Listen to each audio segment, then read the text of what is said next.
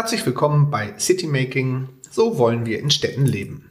Mein Name ist Thorsten Kausch. Ich bin geschäftsführender Gesellschafter der Stadtmanufaktur und spreche hier nach einer kurzen Corona-Auszeit nun wieder mit Personen, die unser Leben in Städten verändern.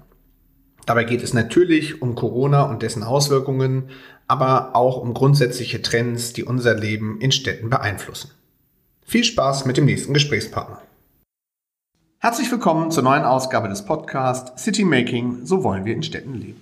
Ich freue mich heute mit Professor Thomas Krüger, Professor für Projektentwicklung und Projektmanagement in der Stadtplanung an der anerkannten Hafen City Universität Hamburg, sprechen zu können. Er ist seit über 30 Jahren in verschiedenen Rollen mit dem Thema Stadt und deren Entwicklung betraut und war über mehrere Jahre in der Landesentwicklungsgesellschaft Schleswig-Holsteins an führender Stelle tätig und kennt somit auch die andere Seite der theoretischen Planung ganz exzellent. Schön, dass Sie sich die Zeit nehmen. Gerne. Lassen Sie uns doch einmal einsteigen. Ähm, das ist immer so meine Anfangsfrage. Ähm, Wieso haben Sie diesen Weg begangen? Also warum haben Sie sich für das Thema Stadtplanung Ihr Leben lang verschrieben? Oh, das, oha, das ist eine spannende Frage. Habe ich gerade vor, vorgestern, glaube ich, nochmal erklärt. Mein äh, Mitarbeiter Mitarbeiterin in der Runde. Wir haben eine neue Mitarbeiterin bekommen und da fiel mir dann ein, ich erzähle das mal. Ähm, das ist nämlich tatsächlich sehr mit Hamburg verbunden. Ich bin in Volksdorf und Rahlstedt aufgewachsen in Hamburg. Das verbindet uns, da bin ich auch groß geworden. Und ähm, mich hat die äh, damalige äh, Veränderung des Ortskerns Rahlstedt total interessiert und auch schockiert, als ich sah, was damals die Planerinnen vorsahen eine Stadtautobahn unter die Bahnstrecke durchzulegen, eine vorhandene kleinstädtische Struktur komplett zu rasieren, abzureißen und einen Karstadt dahin zu planen und eine Fußgängerzone und all das.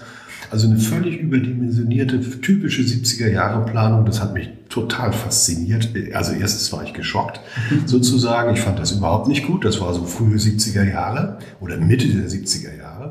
Und gleichzeitig hab, begann ich mich für das Thema zu interessieren. Wie, wie äh, entwickelt sich eine Stadt? Wie funktioniert das?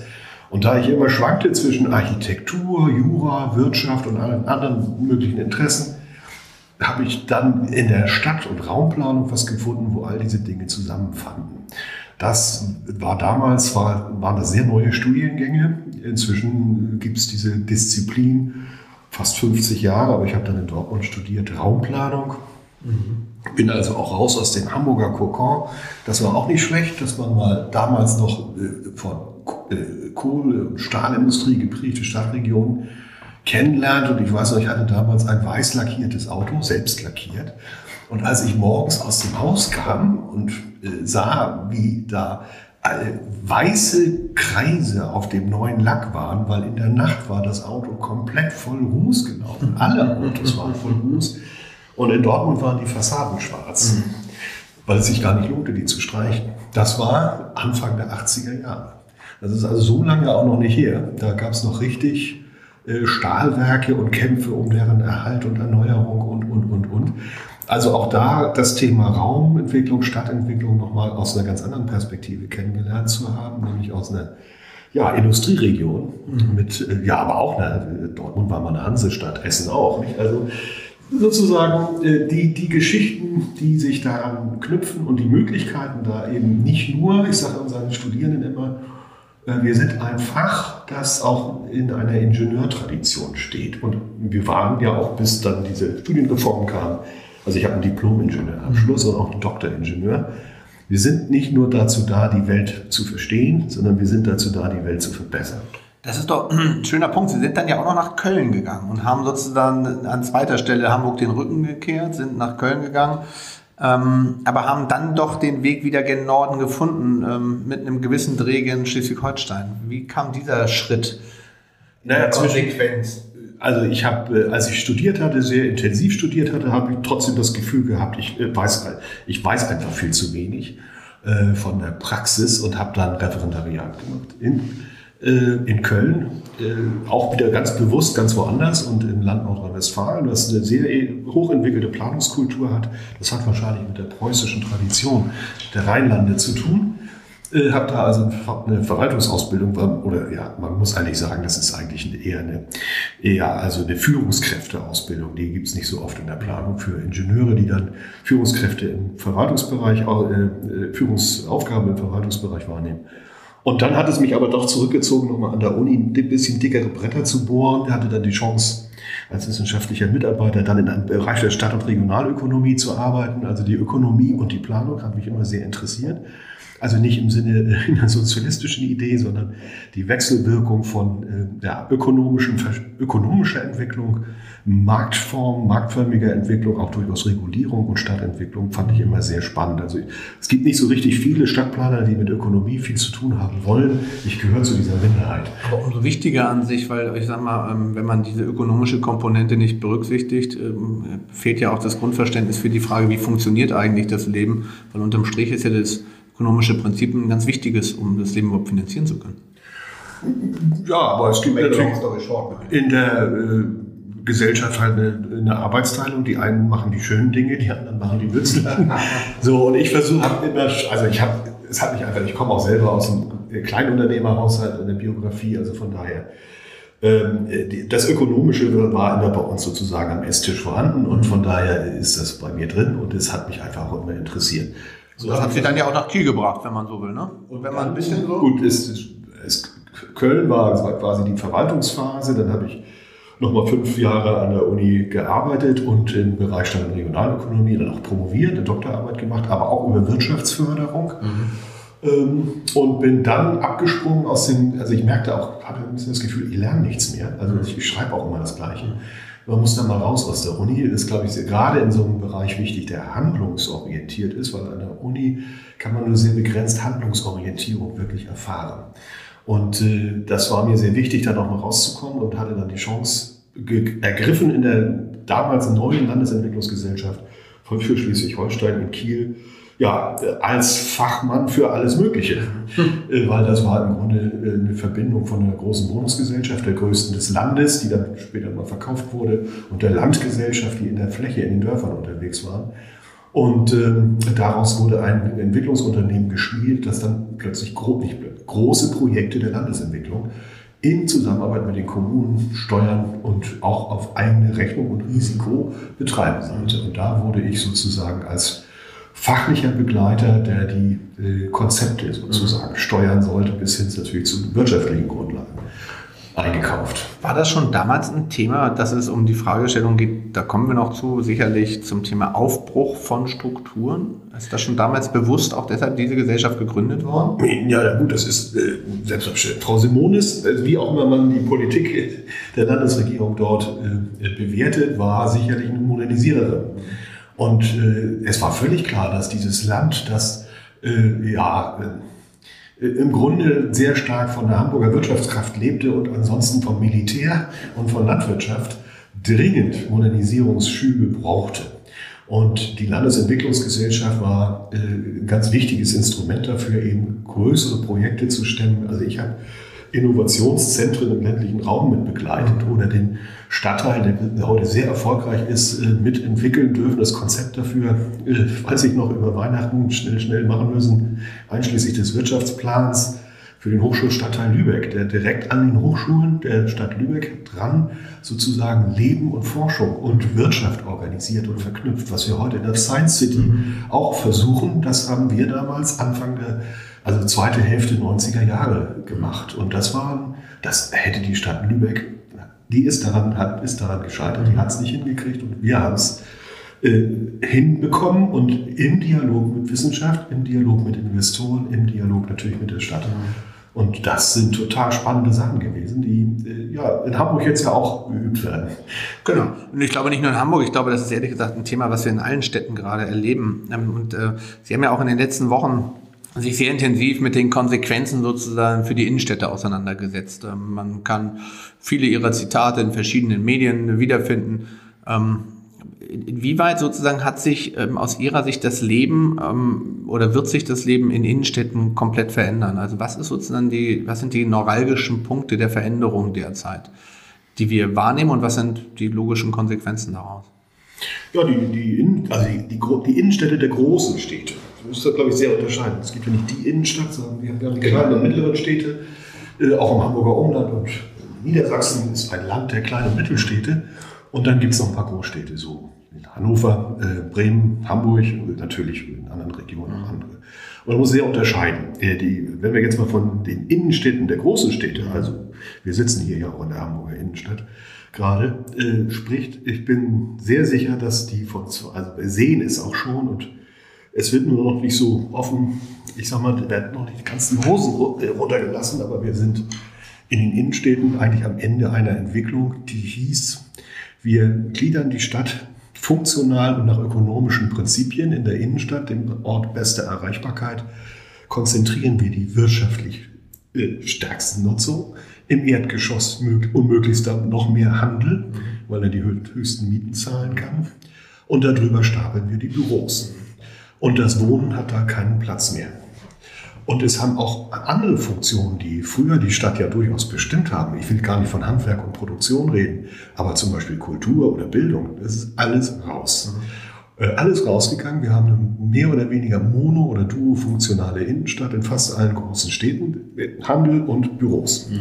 Und beide Nutzungen kommen jetzt extrem unter Druck oder sagen wir mal so, der schon vorher sich abzeichnende Strukturwandel auf beiden Gebieten, Büroflächen oder Büroarbeit, und Handel wird sich enorm beschleunigen, ähm, so dass ähm, äh, ja, das, was jetzt online gegangen ist in der Krise, wird zu großen Teilen wahrscheinlich dort bleiben. Der Umsatz fehlt. Es gibt Prognosen zwischen je nach Sortiment zwischen 15 und 30 Prozent.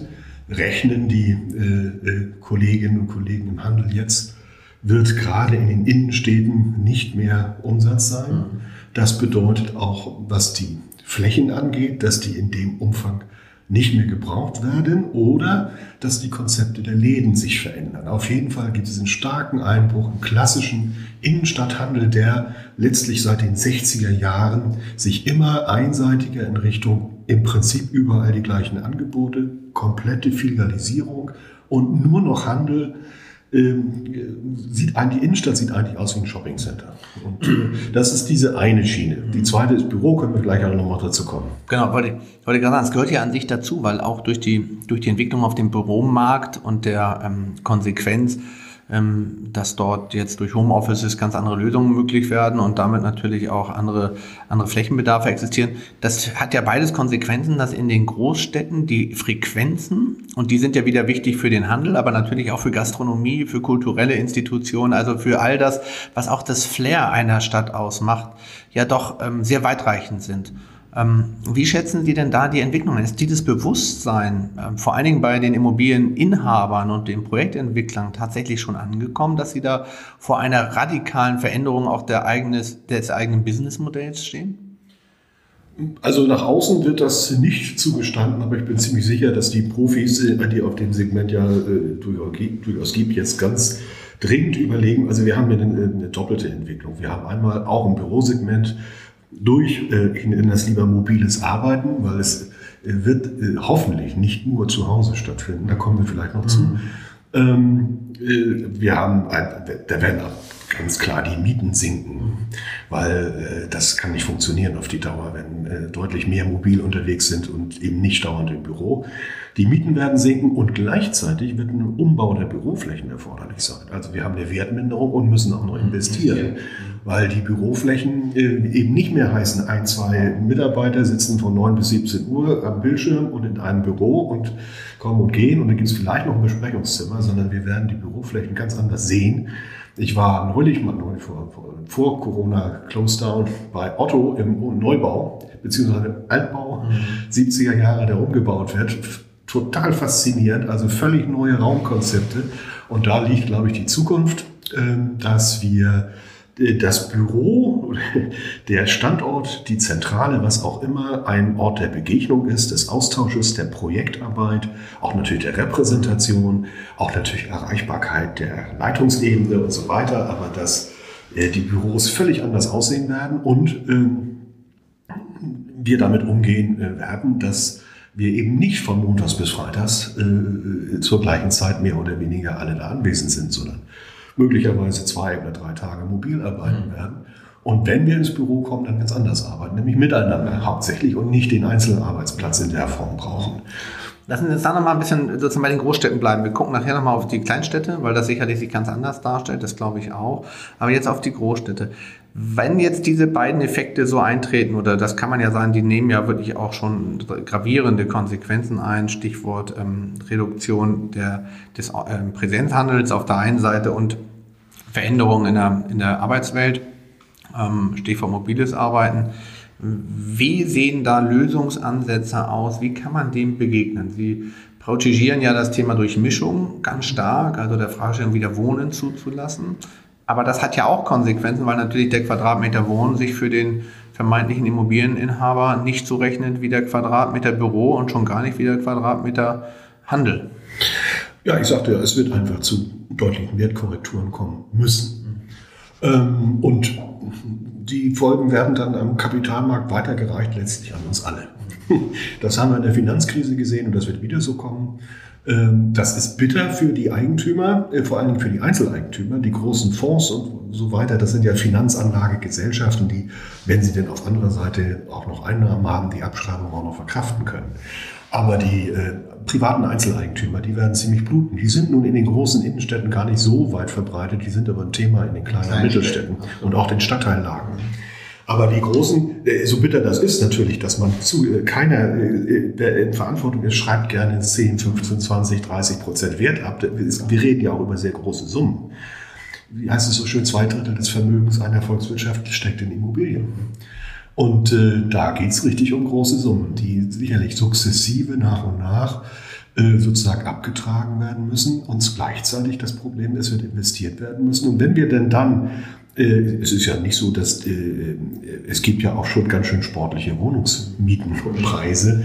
Äh, sicherlich, also es wird zu Wertkorrekturen kommen, die ermöglichen dann, sie führen nicht automatisch, sie ermöglichen die Umsetzung neuer Konzepte, vielfältigere Nutzungsstrukturen in den Erdgeschossen, aber auch möglicherweise darüber hinaus. Also die Innenstadt muss in Klammern wieder eigentlich eine größere Vielfalt bringen und eine Einzigartigkeit. Also ich muss dort Dinge kriegen, die ich nirgendwo anders kriege. Ich muss dort so gut beraten werden, dass ich allein deshalb zurückkomme. Da muss das Café sein, wo ich unbedingt hin will. Und ich will ja, ich komme doch nicht in die Innenstadt nur um zu shoppen. Das kann ich im Shoppingcenter und das kann ich zu Hause auf dem Sofa, nämlich im Internet. Ich muss, äh, es müssen Anlässe geschaffen werden, auch natürlich der Begegnung und des Erlebnisses, äh, die nicht unbedingt heißen Konsum, Konsum, Konsum. Mhm. Und das bedeutet, dass wir die äh, Flächen auch anders nutzen müssen, dass auch natürlich neue Geschäftskonzepte und neue Ideen, die es sicherlich gibt, wenn man sie erstmal lässt in Form von Pop-ups, äh, die Warenverkauf, Dienstleistung, Kultur äh, natürlich online, offline verknüpfen und neue Formate bringen. Dafür brauchen wir Experimentierfelder. Dafür müssen auch die, muss es Lösungen finden, dass ich sag mal, Straßenbereich pro Straßenbereich oder einmal rund um den Platz die Eigentümer, die Geschäftsbetreiber und vielleicht Menschen, die neue Ideen haben, sich zusammensetzen und zu einer gemeinsam getragenen Lösung kommen. Ist es nicht an der Zeit, an der Stelle sich Gedanken über, wenn man das mal so nimmt, ein großes Stadtraummanagement zu machen? Also der Fragestellung, Sie haben es ja gerade gesagt, es sind ja ganz viele verschiedene Disziplinen, die da zusammenkommen. Und jede Disziplin hat ja für sich erstmal den Anspruch, einen Bedarf zu haben und auch eine Lösung anbieten zu können. Aber nur monothematisch betrachtet und in diesen Tunneln gedacht, wird es ja diese Lösung nicht geben, wie Sie sie gerade skizziert haben, weil das Zusammenspiel ist es ja gerade, was den Reiz ausmacht. Und ähm, wie sozusagen ist da Ihre ähm, Erfahrung? Was gibt es da schon an Modellen? Was gibt es schon an, an Beispielen vielleicht sogar, wo so, so ein übergreifendes Stadtraummanagement oder die Verknüpfung von inhaltlichen, kulturellen, Aufenthaltsqualität, Bespielung, spannender Konzepte, das greift ja ineinander. Ähm, ist das schon die Denkweise in der Politik und ist vor allem die Struktur dafür, das nachher auch miteinander umzusetzen, gegeben? Naja, die Politik ist da ja doch erstmal gar nicht so sehr gefragt, scheinbar, weil das ist vor allem die, äh, es müssen sich vor allem die Privaten bewegen. Mhm.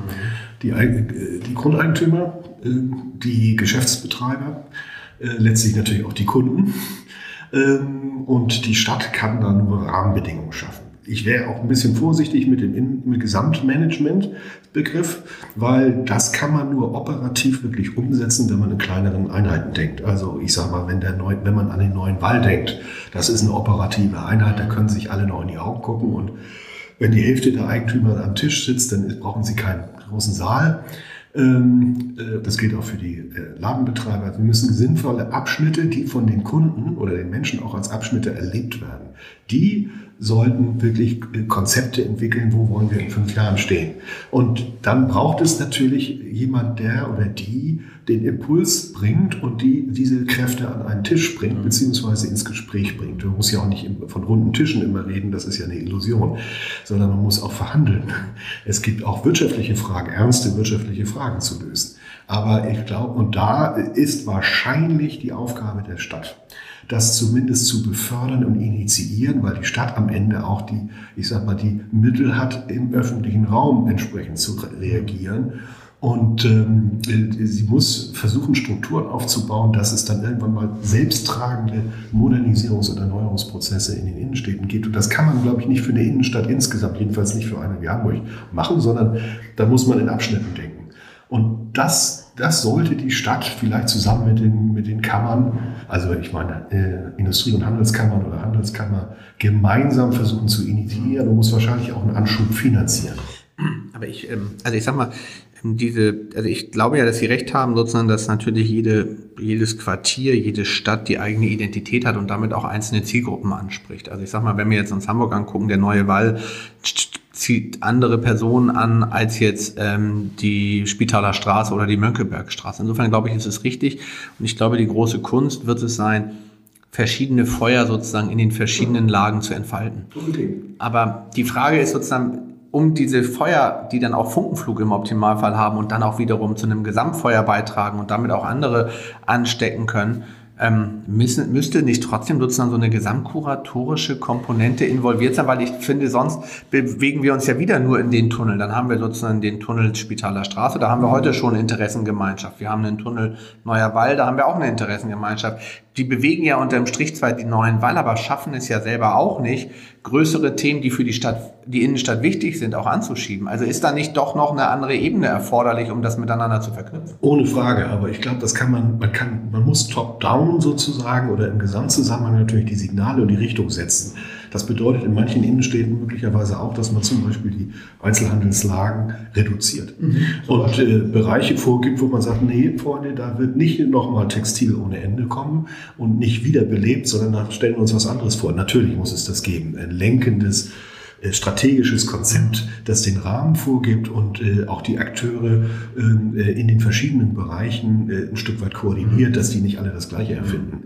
Das ist klar. Äh, also, Entschuldigung, ich habe da eben nur, ich wollte darauf abstellen, dass es äh, dass die Einheit Innenstadt oft zu groß ist, um handlungsfähig ja. zu sein. Das war der Punkt. Wir brauchen auch sozusagen, um wirklich in die Umsetzung zu kommen, muss man wirklich face to face mhm. und Laden für Laden und Grundstück für Grundstück bearbeiten. Mhm.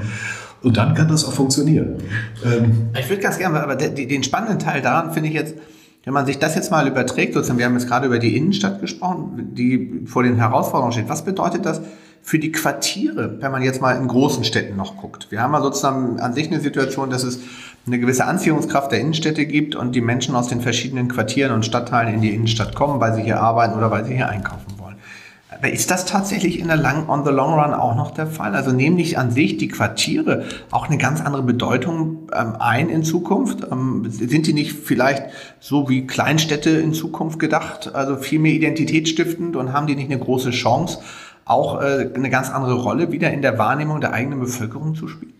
Also unbedingt. Es war ja unter äh, Corona-Kloster schon sehr sichtbar, dass sich die Menschen wieder auf den Nahbereich besonnen haben. Nicht nur, weil es da eben die Lebensmittel gab und die äh, Drogerie, sondern auch, weil äh, man auf die Dauer schlecht ohne Begegnung auskommt und man raus muss und was erleben und sehen will, selbst wenn alle Masken aufhaben. Das ist ein Grundbedürfnis und das wird, glaube ich, mit der Individualisierung der Gesellschaft immer stärker und den vielen, vielen Einzelhaushalten mit ein, ein, ein oder zwei Personen dass man in Gesellschaft sein will. Das ist da, dass, dass natürlich die Nahbereiche haben eine super Versorgungsfunktion. Das wird auch bleiben. Äh, bin ich ganz sicher, dass der Lebensmittelhandel nicht in wesentlichen Teilen ins Netz geht. Und, ähm, und die daran hängenden Drogerie und sonst die Artikel und die Friseure werden auch nicht alle nach Hause kommen. Mhm. Äh, also bestimmte Dinge im Nahbereich haben eine wichtige Funktion und ich unterschreibe sofort, was Sie gesagt haben. Ich habe die These, wir kommen wieder zu einer Funktionsverlagerung zwischen Innenstadt und Stadtteilzentren und Klein- und Mittelstädte. Die Innenstadt wird an Dominanz verlieren. Und das ist vielleicht ganz gesund, weil wir dann nämlich den Nahbereich stärken und nicht alle wegen jedem, jeden Tag und wegen allen Einkäufen sechs, acht, zehn, 15 Kilometer fahren müssen und sich dann in der Innenstadt knubbeln und sich auf den Bahnsteigen äh, schubbeln und ganz furchtbar eigentlich, sehr anstrengend, eigentlich auch ineffektiv. Und wir haben mit der Digitalisierung ähm, die Möglichkeit, hier andere Formate zu schaffen, die eine ähnlich hohe ja, Leistungsqualität und Anmutungsqualität haben, aber im Nahbereich sind. Und das, da stecken große Chancen. Das ist für die Innenstadtinvestoren bisher vielleicht ein bisschen bitter, aber wenn wir es schaffen, sozusagen, die Innenstadt bleibt Innenstadt und muss der Ort sein, wo die interessantesten Dinge passieren, die, wo sie aus allen Stadtteilen kommen können und wo auch verschiedene Dinge, Sie haben es ja gesagt, nicht alle sollen gleich sein, sondern nicht eine homogene Shopping-Center-Struktur, sondern es gibt unterschiedliche Ecken, unterschiedliche Straßen und Plätze und Szenen. Es gibt auch 24-7, es gibt auch Nachtleben. Das ist auch sehr wichtig. Haben wir in Hamburg in der City so gut wie überhaupt nicht. Das Hamburger Nachtleben ist auf der Reeperbahn oder in St. Georg oder weiß der Himmel wo, aber in der City ist tote Hose, obwohl es da am wenigsten stören würde. Das sind so Punkte, die gehören rein in so ein Rahmenkonzept. Ich meine aber, dass die Stadtteillagen und die kleinen und Mittelstädte im Umland eine riesige Chance haben, wenn sie die jetzt ergreifen, äh, sozusagen die Qualität ihrer äh, Angebote im Bereich Handwerk, äh, Waren, Dienstleistungen zu verbessern und die Chance zu nutzen, dass man nicht im Homeoffice sitzen muss, sondern dass Coworking Spaces in den Stadtteillagen entstehen, auch zu vernünftigen Preisen, dass man sich sozusagen die drei Arbeitsplätze auch leisten kann, die man dann hat, nämlich den zu Hause, den um die Ecke, wo ich dann auch wirklich mal abschalten kann und nicht immer die Waschmaschine um die Ecke habe. Oder die spielenden Kinder oder die Musik von den Nachbarn, dass ich in der Nähe konzentriert arbeiten kann, da auch mit anderen zusammensitze, die ganz andere Dinge tun und mich mit denen unterhalte und vielleicht auf ganz andere Ideen nochmal komme. Das Coworking ist ja nicht einfach nur ein billiges Büro, sondern es ist ein Begegnungsraum. Deswegen ist es so interessant. Und ich selber habe es ja auch so gemacht, wenn ich, habe ja das Privileg, zu Hause arbeiten zu dürfen, schon lange. Wenn ich an schwierigen Themen und Aufsätzen sitze, dann bin ich immer nach zwei, drei Stunden am Bildschirm und zu Hause ins Café um die Ecke gegangen und dann kriegte ich plötzlich nochmal die zweite Luft, sagen ja die Marathonläufer. Plötzlich, weil die Umgebung anders ist, die mich inspiriert und ich vielleicht, sei es nur über, äh, über die Kaffeebestelle in Kontakt komme, sortiert sich plötzlich was um und ich kann weitermachen während ich mich äh, festbeiße an meinem Schreibtisch, wenn ich da bleiben würde. Das sind Dinge, die, äh, die erhöhen die Produktivität und ich spare enorm viel Zeit, weil ich nicht jeden Tag in die Stadt pendel. Also da stecken irre Chancen drin, äh, die Stadtteile auch wieder attraktiver zu machen im Sinne der, der äh, auch der, des Einsparens von Wegen. Dann kann ich das Auto auch zu Hause lassen und fahre mit dem Fahrrad ins Zentrum. Das ist nur zwei Kilometer oder, oder 500 Meter. Hat sicherlich sehr weitreichende Nachhaltigkeitsaspekte dabei, sehe ich ganz genauso. Ähm, ich finde die, die, diese Frage, was heißt das für die Funktionalität der Stadträume bzw. der Quartiere an der Stelle? Ist das, wird es sich darauf reduzieren, noch viel stärker wie bisher? Nahversorger zu sein, also der unmittelbaren Bedarfserfüllung sozusagen, des täglichen Bedarfs. Ähm, äh, da würde ja sozusagen die, die ähm, lebensqualitative Komponente fehlen. Wie würden Sie das definieren, was die zukünftige Aufgabenstellung, Funktionalität der Quartiere anbetrifft? Na, wir haben ja leider eine sehr große Ausdünnung gehabt. Bis dahin, dass ja schon, also ich kenne Stadtteile, äh, Stadtteilzentren, die sind keine Zentren mehr, weil sie gar keine Lebensmittel mehr haben. In Schnelsen ist so eine Situation. Ich glaube, da ist noch ein Rewe in, in der Hauptstraße. Ansonsten verteilen sich die Discounter und äh, anderen äh, Anbieter alle schön in, in, freundlicher Distanz, nicht mehr Fußweg möglich, im Kreis rund um das Zentrum. In Rahlstedt ist die Situation ganz ähnlich. Das heißt, wir kaufen ja gar nicht mehr in, in, im Zentrum ein. Wir kaufen äh, an, äh, an der Straßenkreuzung auf den äh, 80 bis 150 äh, Stellplätzen und dann da irgendeine Discountbude. Das ist ja schon leider, hat sich sehr aufgelöst. Ich glaube, wenn wir das wieder verknüpfen, werden die Stadtteillagen auch einige Angebote übernehmen, für die wir heute in die Innenstadt fahren oder ins Shoppingcenter. Da bin ich ziemlich sicher, zumal wenn wir dann die Digitalisierungsperspektive berücksichtigen, dass ich, ich sag mal, ich werde im Stadtteil gescannt. Äh, ich, es hängt eine Bluse da oder ein Sakko, das ich anfassen kann und sehen kann, das gefällt mir, das will ich haben, aber leider ist es natürlich nicht in meiner Größe vorrätig. Ich werde gescannt und nächsten Tag habe ich das zu Hause. Ich habe es aber im Laden angekauft, äh, angefasst mich und beraten lassen, extrem wichtig. Beratungsqualität. Äh, das kann, das muss ja nicht in der Mönckebergstraße sein, um Gottes Willen. Das kann auch, was weiß ich, in Rahlstedt oder in Schnellsen sein. Also wir haben ja ganz neue Möglichkeiten. Wenn die Digitalisierung und neue Geschäftsideen zusammenkommen, jüngere Leute mit frischen Ideen das ausprobieren, bin ich sicher, dass der Stadtteil wieder viel interessanter wird. Ja, das ist ja, finde ich, genau der richtige Punkt. Wir müssen uns angucken, ähm, welche Chancen die Quartiere haben. Jetzt würde ich gerne mal sozusagen die Überleitung auf die Klein- und Mittelstädte machen, weil das ja genau die gleiche Fragestellung ist. Ähm, wo sehen Sie da die Chance für diese Städte, sich selber neu zu positionieren und auch ähm, wirklich die vermeintliche Attraktivität in den Mittelpunkt zu stellen? Also das sehe ich, im Grunde ist es eine hohe Analogie zu den Stadtteilen und Quartieren in der Großstadt. Das ähm, äh, hängt natürlich ein bisschen davon ab, welche Masse ich, also äh, Verteilungsmasse ich habe, wie, wie, wie dicht ist, äh, wie nah wohnen die Menschen dran. Ähm, es gibt ja auch im Hamburger Umland, auch Teile von Hamburg haben ja Strukturen, wo man dann wirklich weit fahren muss oder sich bewegen muss, bis man dann sowas wie ein Zentrum erreicht. Das ist ungünstig. Also die, ich sag mal, die Einfamilienhausteppiche. Ich habe selber äh, bis vor kurzem noch in einem Umlandstadt, in einer Umlandgemeinde gewohnt, die genau solche Strukturen hat, also die in den 70er Jahren, 60er Jahren mit Einfamilienhausteppichen gewachsen ist, wo inzwischen die komplette Infrastruktur weggebrochen ist. Weil wenn ich mich ins Auto setze, dann fahre ich gleich in die Kreisstadt. Und das ist schon ein großes Problem. Da müssen wir äh, äh, auch, ich sag mal, in der Planung, in der regionalen Entwicklung, äh, in Zusammenarbeit mit dem Umland, die Stadt auch die, die zukünftigen Standorte definieren und kräftig weiterentwickeln, damit eben neben dem Lebensmittel auch noch ein anderes Leben ist. Das ist sehr wichtig und da führt natürlich die Siedlungsstruktur schnell an die Grenzen. Das gilt aber auch für Stadtteile, wie gesagt, wie Bockenbüttel oder andere, wo sie ja wirklich wirklich weit, weit fahren, bis sie da mal irgendwie sowas wie einen urbanen Punkt finden. Ja. Äh, da ist, das ist richtig ein Problem, aber äh, im Grunde sind ja gerade im Hamburger Umland und in anderen Städten gilt das genauso, sind ja viele dörfliche und kleinstädtische Strukturen da, die eigentlich aufgewertet und äh, ja qualifiziert werden können, wenn sie nicht schon längst qualifiziert sind. Also ich sehe in Hansburg und Bagdeheide, die haben, also wenn man da noch ein bisschen was dazu macht, dann sind das hochattraktive Stadtteile, Haken oder äh, Kleinstädte in die es die Menschen ja auch sehr zieht. Wir wissen aus vielen empirischen Untersuchungen, die Menschen leben alle sehr, sehr gern in der Kleinstadtstruktur. Nicht unbedingt zwingend in den Eppendorfs oder Billstedts dieser Welt so richtig gerne, sondern die kleinstädtische Struktur, die eine gewisse Überschaubarkeit, aber auch eine volle Funktionsfähigkeit bietet. Also, dass ich im Prinzip die wesentlichen Dinge meines Lebens vor Ort äh, bringen kann, in einer überschaubaren Struktur, die auch gerne ein bisschen vielfältig sein darf, weil ich will, will ja nicht im Dorf wohnen, sondern ich will eigentlich in der Kleinstadt wohnen. Wo so ein bisschen Atmosphäre ist, Begegnung und so weiter. Man muss aber nicht alle kennen wie im Dorf, sondern es gibt auch was Neues, auch was Fremdes, auch was Innovatives. Äh, das ist, glaube ich, eine sehr zukunftsfähige Struktur, wenn wir es denn schaffen, in der Mobilität zu anderen Formen zu kommen und das nicht alles, äh, auch was äh, natürlich Energieverbrauch, Heizung, Einfamilienhäuser und so weiter angeht. Wir müssen natürlich dringend was tun für die, gegen den Klimawandel und das bedeutet Energie einsparen, ganz deutlich. Also da, das ist ja jetzt hier nicht das Thema.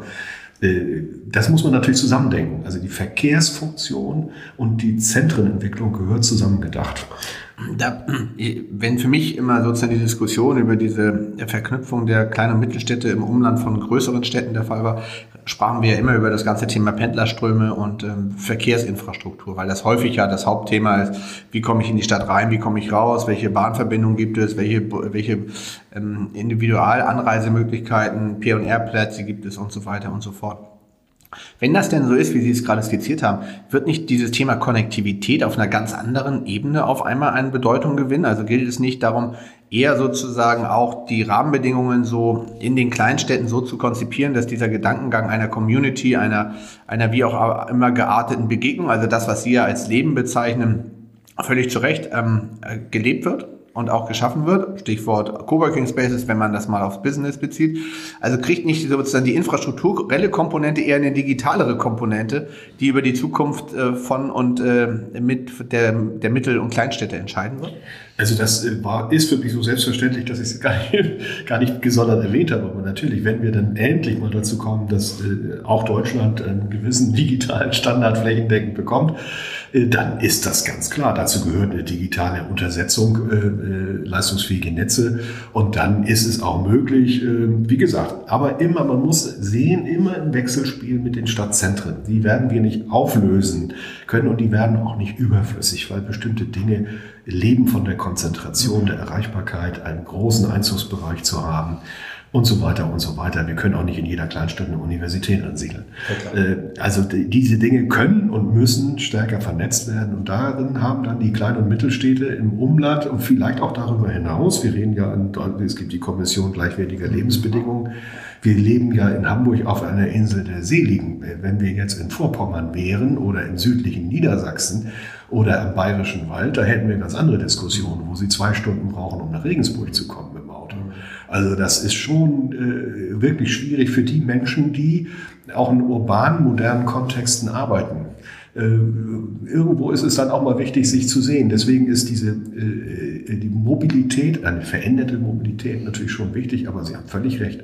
Die, die Digitalisierung fast aller Lebensbereiche bietet natürlich auch die Chance, das eben nicht immer äh, stationär zu machen. Und äh, ich sehe da persönlich, sehr, also wir planen gerade, hoffentlich kriegen wir es gefördert, ein Projekt, wo wir die, das Thema Coworking äh, im Herzogtum Lauenburg mhm. und in Nordfriesland miteinander vergleichen wollen und da richtig konkret Projekte machen wollen, um mal experimentell zu, äh, herauszufinden, welches Potenzial ist denn da eigentlich äh, vor Ort und das zusammen mit der dortigen Wirtschaftsförderung und Kreisentwicklungsplanung und den Gemeinden natürlich dass wir sozusagen Pop-up Coworking Spaces äh, in den Dörfern machen und eben nicht, okay, in Bentorf oder Arnsburg und so, das sind alles Selbstgänger mehr oder weniger, Entschuldigung, weil da der Hamburger Einzugsbereich ist. Aber wenn wir so in Büchen sind oder in Mölln, wo die Leute nur noch wenig hier wirklich pendeln, weil das zu anstrengend wird, ähm, da könnten ganz neue Potenziale entstehen, dass ich in der Kleinstadt lebe,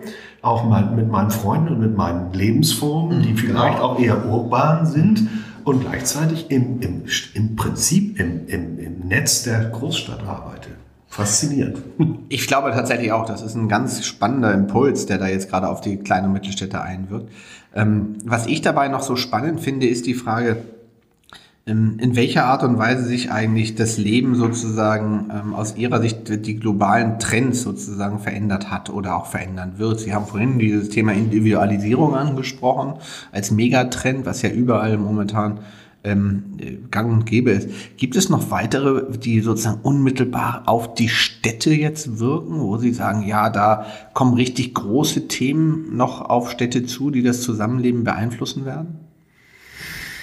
Naja, also was wir eben kurz angesprochen haben, ist natürlich, dass wir ähm, im Bereich des Klimawandels ist vermeiden, also schlichtweg CO2-Einsparung mhm. ist ein riesiges Thema. Und man muss ja sagen, die Stadt bei aller Kritik ist die eine der effizient, ökologisch effizientesten äh, Lebensformen, die es gibt.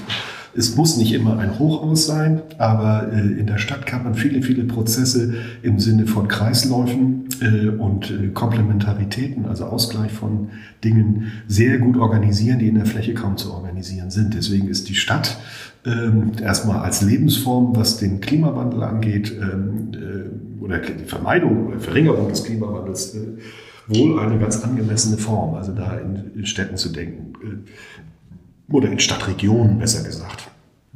Weil halt bestimmte technische Parameter da sind.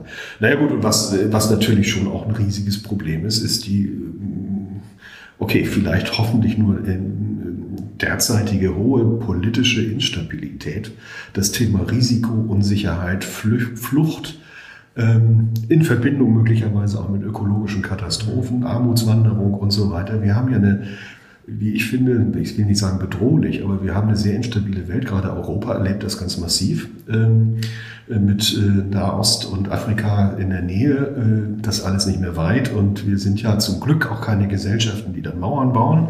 Aber wir müssen äh, mit äh, erheblichen Risiken rechnen. Also wir reden ja von resilienten Strukturen in der Planung inzwischen. Also wir, wir wissen nicht, was kommt, wir wissen aber, dass große Probleme kommen können. Und wir müssen Strukturen so entwickeln, auch im Raum, so als Stadtplaner, die in sich stabil und veränderungsfähig sind, ohne dass jemand mit der großen Geldgießkanne kommt oder mit dem tollen Masterplan äh, dann die Dinge wieder rettet, sondern die eigentlich müssen die ein, auch die räumlichen und gesellschaftlichen Einheiten veränderungsfähig bleiben. Das ist jetzt ein sehr abstraktes Modell, aber es hat auch viel damit zu tun, dass die Kreisläufe vor Ort mehr oder weniger geschlossen werden und eine Handlungsfähigkeit da ist auf lokaler Ebene und man nicht in riesigen, zum Beispiel Energienetzen hängt, wenn dann irgendwo ein Kraftwerk ausfällt oder in der Autobahn dicht ist und plötzlich alles kollabiert. Die Abhängigkeit. Die Abhängigkeit von Großstrukturen. Das ist ein ganz großes Thema, dass wir in sich äh, regulierungsfähige Einheiten schaffen. Da sind wir wieder auf Stadtteil- und Quartiersebene. Da sind wir bei der Klein- und Mittelstadt, die zumindest die Existenzsicherung, äh, die funktionieren sollte, auch wenn irgendwo anders eine richtige Katastrophe einsetzt. Das sind so Dinge, die uns, die also auf einer okay, eher strategischen Ebene einen doch sehr bewegen, weil wir, wir müssen wohl damit rechnen, dass die Welt nicht stabiler wird. Also ich finde ehrlich gesagt, das sind nicht ähm, abstrakte Themen, sondern ich, mein Eindruck ist, das sind hochkonkrete Themen, die wirklich unmittelbar auf das Leben äh, jedes Einzelnen Einfluss haben. Insofern hat man ja den Eindruck, Sie haben noch eine Menge zu tun. Ich sage in jedem Fall herzlichen Dank. Es hat ganz viel Spaß gemacht, mit Ihnen einmal so ein bisschen die Dinge zu teilen und wünsche Ihnen für die wissenschaftliche Perspektive, aber für Ihre weiteren Projekte alles Gute. Vielen Dank. Vielen Dank.